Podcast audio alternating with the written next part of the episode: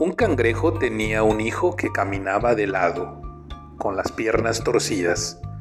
Su padre, que lo amaba más que a nada en este mundo, hacía lo imposible para que su hijo corrigiese el defecto, diciéndole, No roces tu cuerpo contra las piernas mojadas. ¿No sería mejor que echaras el cuerpo hacia adelante?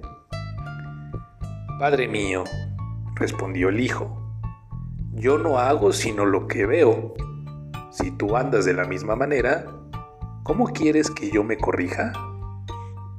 Y sin más miramientos le continuó diciendo, tú debiste corregirte primero, para yo seguir tu ejemplo.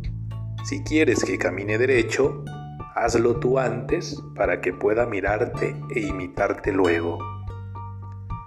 Moraleja. Más enseñan buenas acciones que amorosos sermones. Buenas noches, Dana. Buenas noches, Iker. Buenas noches, Naye.